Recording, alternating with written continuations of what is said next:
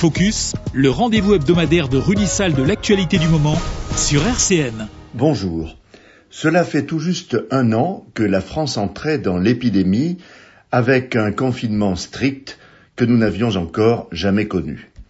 Au-delà des mesures et des contre-mesures auxquelles nous avons été soumis, différents acteurs ont occupé nos écrans de télévision puis ont disparu pour être remplacés par d'autres.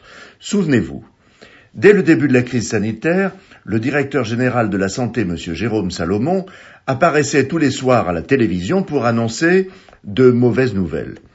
Il était l'acteur majeur de la gestion de la crise.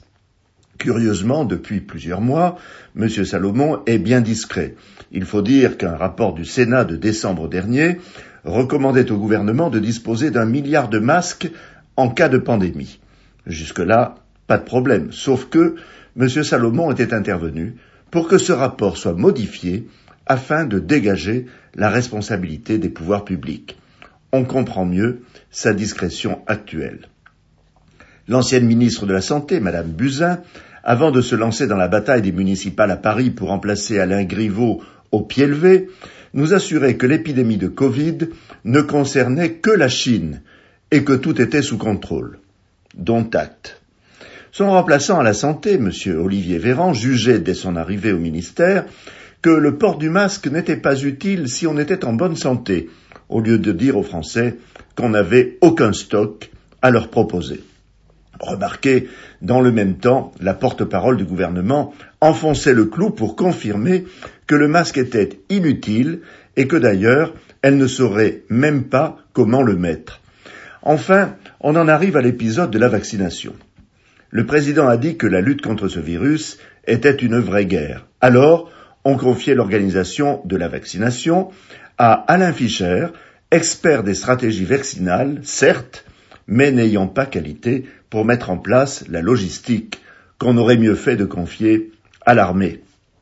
Ce sont finalement les collectivités locales qui ont dû prendre le relais pour assurer la vaccination au plus près de nos concitoyens. Enfin, plus de nouvelles de Jean-François Delfrécy, président du Conseil scientifique, qui dictait aux politiques ce qu'il fallait faire. Désormais, le pouvoir exécutif reprend la main. Pendant ce temps, le président Macron s'impatiente. Il aimerait qu'on aille plus vite pour venir à bout de cette pandémie qui altère la santé de nos concitoyens et paralyse l'économie du pays. Il a parfaitement raison de s'en inquiéter et nous avec lui.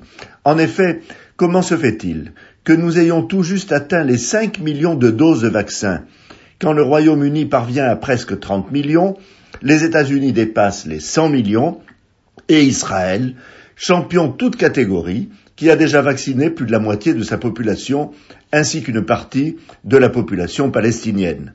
On sait bien que le retour à une vie normale repose d'abord et avant tout sur la vaccination. Le président a dit qu'on était en guerre.